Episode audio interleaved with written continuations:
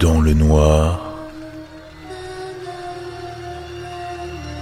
plongé dans l'horreur.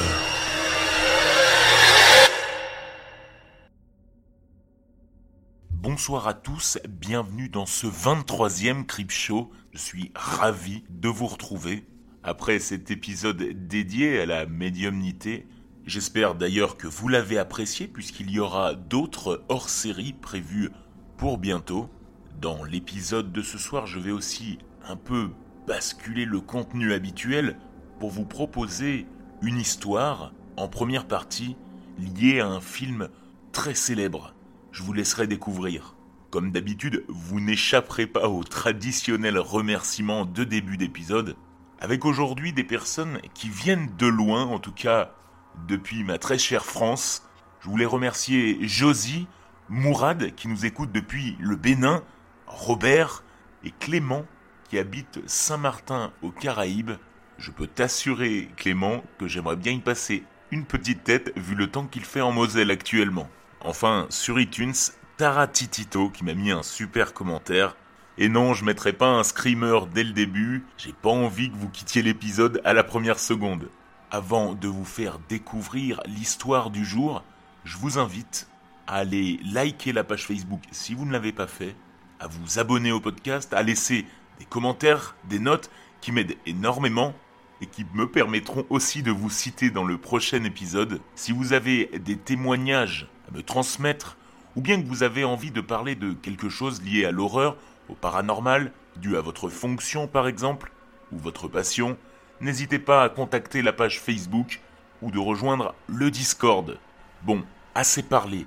L'histoire du jour concerne un film. Si je vous dis Reagan, une tête qui tourne à 180 degrés, ça vous rappelle quelque chose? Alors attrapez-vous quelque chose à manger, à boire ou serrez très fort votre couverture et bon épisode dans le noir.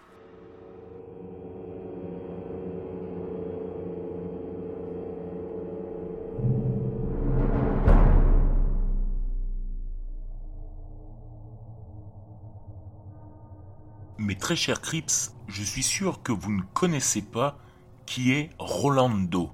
Vous ne connaissez pas ce nom. Cela ne vous dit rien. Pourtant, vous connaissez tous son histoire. Rolando, c'est l'enfant dont l'épreuve a inspiré la véritable histoire du film L'Exorciste. L'Exorciste est un film d'horreur américain qui a été réalisé en 1973 par William Friedkin. Je suis sûr que pour de nombreux Crips, c'est un des films qui fait partie de l'anthologie des films du genre et pourquoi pas celui qui vous a donné envie de vous intéresser à l'horreur et au paranormal. Dans cet épisode, nous allons plonger ensemble dans le noir, dans l'histoire étriquée de Rolando. Dans le quartier pittoresque de Belle-Nord, à Saint-Louis, aux États-Unis, se trouve une belle maison de style colonial sur Roanoke Drive. Elle semble tout à fait normale à l'extérieur. En effet, les murs sont en briques et des volets blancs, larges, encadrent les fenêtres, tandis que d'énormes arbres et des buissons parfaitement entretenus parsèment la cour. Pourtant, l'une des histoires d'horreur les plus extraordinaires, transformée en légendes urbaines de l'histoire américaine, a transformé cette maison en un repère pour le macabre et a fourni la véritable histoire de l'exorciste. Cette histoire, la véritable histoire qui a inspiré l'exorciste, commence à la fin des années 40, dans la banlieue de Washington, avec une famille nommée Unkeler. Leur garçon de 13 ans, censé s'appeler Ronald, et plus tard appelé par un pseudonyme dans la littérature, appelé Rolando, entre autres noms, était découragé et triste par la perte de sa tante bien-aimée, Harriet, une spirite qui lui avait appris beaucoup de choses, y compris comment utiliser une planche Ouija.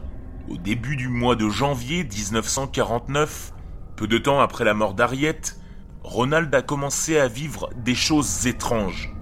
Il entendit des bruits de grattage provenant des sols et des murs de sa chambre. De l'eau coulait inexplicablement des tuyaux et des murs. Le plus troublant encore était que son matelas bougeait parfois soudainement. Troublé, interloqué, choqué, la famille de Ronald a demandé de l'aide à tous les experts qu'elle connaissait. Les Junkeler ont consulté des médecins, des psychiatres. Ils se sont tournés vers la religion, mais toutes ces personnes n'ont pas été utiles dans le cas de Ronald. Un prêtre luthérien leur a suggéré de demander l'aide des jésuites, une communauté religieuse chrétienne. Le père Albert Hughes, prêtre catholique local, a demandé à ses supérieurs la permission d'exorciser le garçon à la fin du mois de février 1949. Cependant, Hughes a arrêté le rite lorsque Ronald a cassé un morceau de ressort du matelas auquel il avait été attaché et fouetté le prêtre avec. Quelques jours plus tard, des rayures rouges sont apparues sur le corps du garçon.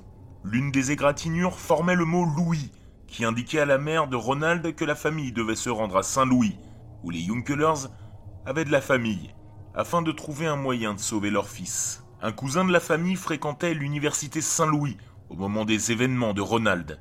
Il a aussitôt mis en contact les Junkelers avec le père Walter H. Halloran et le révérend William Bowdern. Après avoir consulté le président de l'université, ces deux jésuites ont accepté de pratiquer un exorcisme sur le jeune Ronald avec l'aide de plusieurs assistants. Tous ces hommes se sont rassemblés à la résidence de Roanoke Drive au début de mars 1949. Là, les exorcistes ont été témoins de grattage sur le corps du garçon et à des mouvements de matelas violents.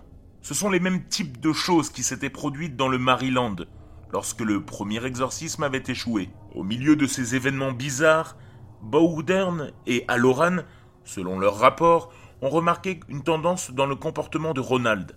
Il était calme et normal pendant la journée, mais la nuit, après s'être installé au lit, il manifestait un comportement étrange, notamment des cris et des explosions sauvages. Ronald entrait également dans un état de transe et commençait à produire des sons d'une voix gutturale. Les prêtres auraient également vu des objets volants mystérieusement se déplacer en présence du garçon, ils ont noté qu'il réagissait à chaque fois violemment lorsqu'on lui présentait un objet sacré. À un moment donné, au cours de ces semaines, Bowden aurait vu apparaître un X dessiné sous forme de rayure sur la poitrine de Ronald, ce qui, selon le prêtre, signifiait le numéro 10. Dans un autre incident, un motif de ligne rouge en forme de fourche s'est déplacé sur la cuisse du garçon et s'est glissé jusqu'à sa cheville. Ce genre de choses s'est produite chaque nuit, pendant plus d'un mois, et tous les témoins des événements ont cru que Ronald était possédé par dix démons. Les deux prêtres n'ont jamais abandonné. Ils continuaient l'exorcisme nuit après nuit. Le soir du 20 mars, l'exorcisme a atteint son paroxysme, un niveau malsain. Ronald a uriné partout dans son lit et a commencé à crier et à insulter les prêtres. Mais les parents de Ronald en avaient assez ils l'ont emmené à l'hôpital Alexian Brothers de Saint-Louis pour un traitement plus sérieux. Finalement, le 18 avril, un miracle s'est produit dans la chambre de Ronald, à l'hôpital. C'était le lundi, juste après Pâques, et Ronald s'était réveillé avec des convulsions. Il avait crié au prêtre en disant que Satan serait toujours avec lui.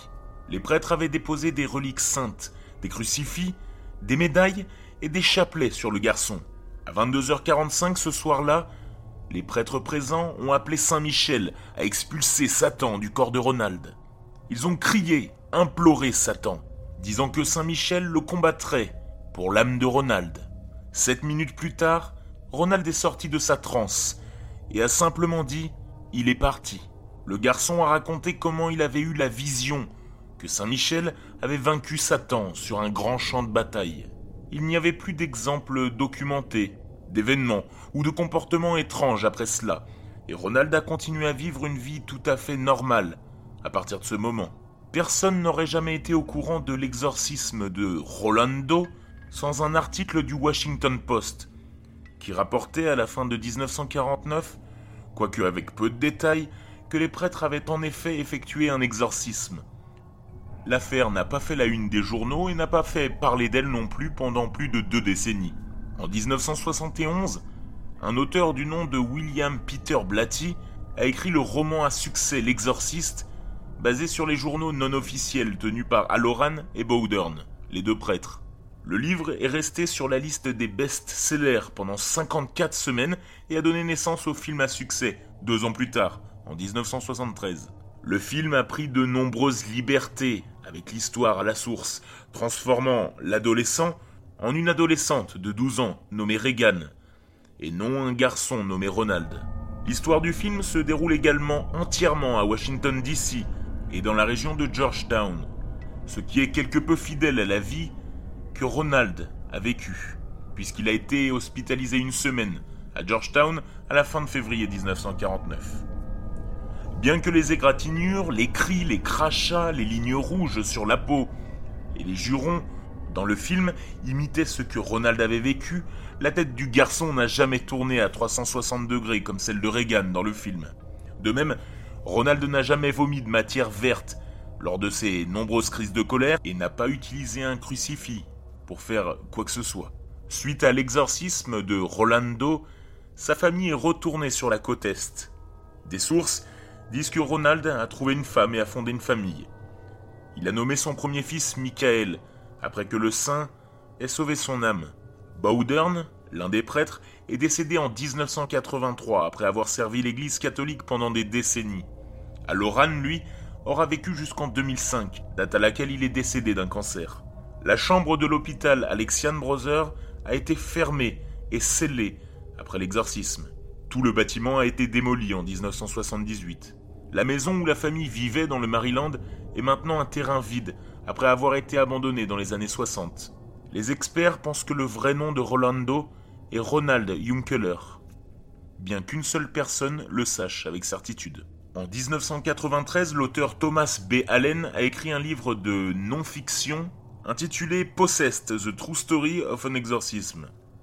En écrivant le livre, qui s'appuie fortement sur les récits détaillés de Halloran, Allen prétend avoir découvert la véritable identité et l'histoire de Rolando, mais a déclaré qu'il ne révélera jamais le vrai nom de la personne.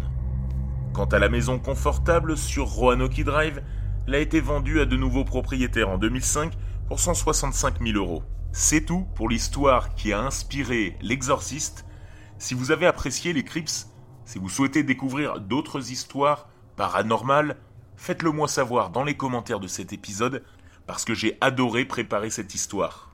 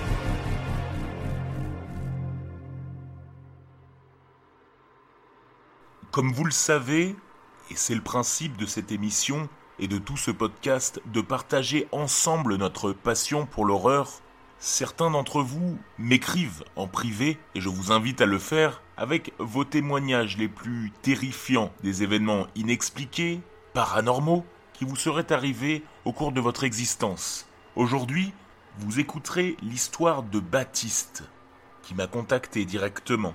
Voici son histoire. C'était en 2013. Je venais tout juste d'entrer au lycée. J'ai toujours eu un esprit, disons, particulièrement restreint. Pour moi, tout devait être justifié. Pas de hasard, juste des faits. Donc, milieu 2013, je vivais chez ma mère, Et, fait important et crucial de l'histoire, ma chambre se trouvait sous le toit de la maison. Je dormais sous un Vélux que je laissais toujours ouvert. Je vis dans le sud, mais la chaleur n'a jamais été mon fort. Le laissais ouvert été comme hiver. Mi-octobre, j'ai commencé à faire des rêves étranges et flous, qui se sont clarifiés avec le temps. En somme, je passais d'une vision avec myopie à une bonne clarté des événements. Ces rêves se déroulaient toujours au même endroit, dans la cour de la maison, et je m'amusais avec des créatures translucides, aux allures de têtards humanoïdes. Je distinguais parfaitement l'intérieur de leur corps, au travers de leur peau. C'était comme voir un poisson des abysses. Mais si, vous voyez, celui qui a ses yeux dans son crâne, qui est translucide. Il n'était pas méchant, on s'amusait même. Je n'ai jamais associé ces expériences à des mauvais souvenirs. Jamais. Et ces rêves ont duré sept mois environ, de façon de plus en plus systématique. En plus de ça, en journée, dans ma chambre, je me sentais observé. Pour le coup, c'était très déplaisant comme sensation. J'en ai parlé à ma mère qui m'a pris pour un véritable taré. Et avec du recul, je peux la comprendre. J'en ai aussi parlé à des bons amis qui sont largement foutus de ma gueule. Bref, personne ne me croyait. Et j'étais seul face à cette situation. J'ai commencé à fermer le Velux chaque soir. Velux que je trouvais systématiquement déverrouillé et légèrement ouvert. Je commençais vraiment à avoir peur. Et je crois qu'ils l'ont senti. La dernière nuit où j'ai fait ce rêve, je me suis réveillé vers minuit, une heure du matin. J'ai toujours été un gros dormeur. D'habitude, je faisais des nuits de 9 à 10 heures. Je dormais toujours de façon à regarder les étoiles par mon Vélux. Et en ouvrant les yeux, j'ai vu une des étoiles fixes, comme toutes les étoiles, partir d'un coup, comme une étoile filante. Je sais qu'elle était fixe car je l'avais regardée une bonne vingtaine de secondes, et elle est partie en une fraction de seconde à peine. Après cela, je n'ai plus eu ces rêves. Mon esprit, si cartésien, s'est ouvert, et je conçois la réalité comme un couloir infini, que l'homme, et chaque créature vivante, la regarde par un Judas qui limite notre vue. Aujourd'hui, je suis sûr que la vie existe ailleurs. Je n'ai plus verrouillé mon Vélux, et encore aujourd'hui, de temps en temps, je fais ce rêve. Jamais plus de trois à quatre fois par an, en revanche. Mais pour moi, cette expérience n'est absolument pas négative, bien au contraire, et de ce que j'ai vu sur le net, je n'ai pas reconnu de témoignages ressemblant au mien. Pas les mêmes êtres, ni le même sentiment de joie, de la positivité. Voilà, je t'ai tout dit. Ça fait un bien fou d'en parler. Je le redis, mais c'est le point important. Ces rêves n'ont jamais été négatifs. Et je pense que l'imaginaire collectif d'enlèvement, considérant l'acte comme négatif, y est pour beaucoup dans la perception de l'acte. Et si jamais je devais conseiller quelqu'un vis-à-vis d'une même situation, je dirais qu'il ne faut pas avoir peur. Je suis sûr qu'ils, les extraterrestres, nous observent, comme nous observons des spécimens d'animaux que nous prenons en laboratoire avant de les rendre à la nature. Le respect en plus.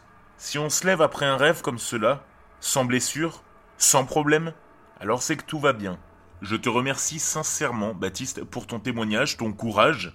Peut-être certains d'entre vous, certains auditeurs ont déjà vécu ce genre de rêve, cette impression d'être enlevé par une force extérieure, ici une force extraterrestre. Si vous avez déjà réalisé ce genre de rêve, je sais que ça intéresserait beaucoup Baptiste d'avoir des retours d'expérience. N'hésitez pas à me contacter par message privé et même si vous avez vécu une expérience qui n'est pas forcément un rêve, contactez-moi. Je serai ravi de vous écouter comme j'écoute chacun d'entre vous.